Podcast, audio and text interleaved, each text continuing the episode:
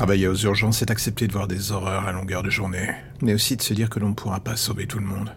On le veut pourtant, on essaye de faire de la meilleure manière possible pour que ça arrive, mais parfois, tous nos efforts sont réduits à néant pour des choses que l'on ne maîtrise absolument pas. Cela demande un temps fou pour arriver à accepter que certaines des personnes qui passent la porte des urgences sont clairement déjà mortes et qu'on est juste là pour les aider à partir en paix, sans trop souffrir. Cela fait dix ans que je travaille ici, dix ans que je côtoie la mort de bien plus près que je ne le pensais.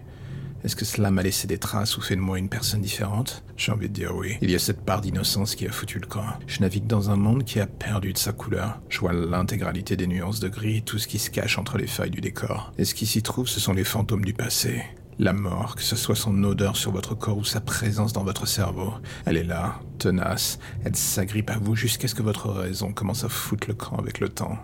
Et c'est là que tout prend une forme pour le moins bizarre. Vous finissez par les voir. Tous ceux que vous n'avez pas pu sauver, ils sont là. Ils ne vous en veulent pas. Ils errent juste sans savoir où aller. Ils vous collent à la peau comme une sorte de plaie à jamais ouverte. Vous faites tout ce que vous pouvez pour la cautériser et oublier. Mais ils restent là comme des compagnons silencieux. Cela vous rend fou. Du coup, vous plongez encore plus loin dans le travail, plus profond jusqu'à vous noyer dans la mort, pour essayer vaguement de remonter à la surface tout ce que vous pouvez.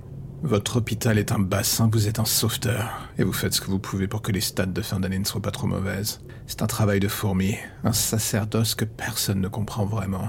Et pourtant bizarrement, chaque jour on y revient, vous y revenez. On se demande juste de plus en plus souvent si un jour on ne finira pas par devenir un de ces fantômes. Tout ce que j'espère si cela arrive, c'est que j'aurai réussi à sauver le plus de gens possible avant de partir.